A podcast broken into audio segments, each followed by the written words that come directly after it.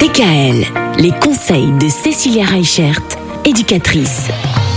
Bon bah voilà, dans un mois c'est Noël, un mois tout pile. Mm. Pourrait pas être plus précis. Et cette année, Cécilia, vous prenez l'éco-responsabilité pour Noël. Et oui, on se rend compte effectivement qu'il y a de plus en plus de choses qui sont jetées, que ce soit les nappes en papier ou les gobelets en plastique. Moi, c'est quelque chose qui mérisse un petit peu. Mm. Et c'est vrai qu'aujourd'hui, bah, effectivement, à part euh, du coup le- les, nappes en plastique, euh, les gobelets en plastique, les couverts en plastique, on trouve tout en fait en plastique.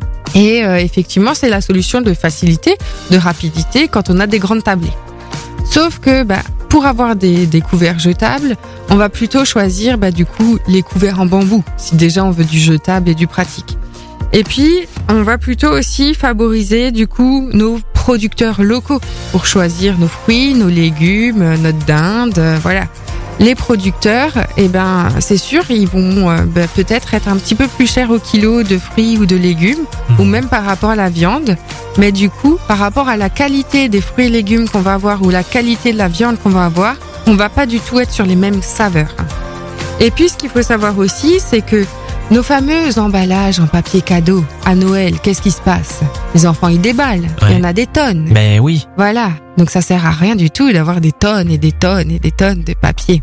Et c'est vrai que la tendance depuis l'année dernière, c'est ces fameux emballages en tissu ou des emballages qui peuvent être recyclables. Ah oui. C'est-à-dire qu'on va avoir des petites pochettes en tissu ou euh, où elles vont être fermées par un petit zip ou alors euh, par un petit cordon. Ou alors, on peut avoir aussi ben, un petit peu euh, comme le Père Noël, une hotte en tissu dans lequel on va avoir plusieurs jouets. Alors c'est sûr, il y a ce côté un petit peu magique, féerique du déballage de cadeaux, de l'excitation des enfants qui se perd.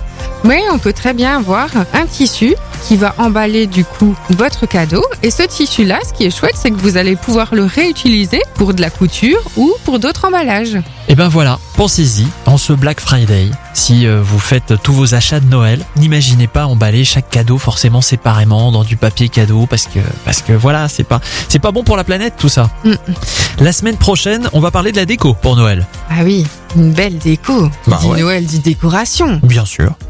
On s'y intéresse à partir de lundi. Bon week-end, bons achats. Attention, dépensez pas trop, Cécilia. hein. Ah non, jamais. Ouais, c'est ça, ouais. ouais, ouais. À lundi. À lundi. Retrouvez l'ensemble des conseils de DKL sur notre site internet et l'ensemble des plateformes de podcast.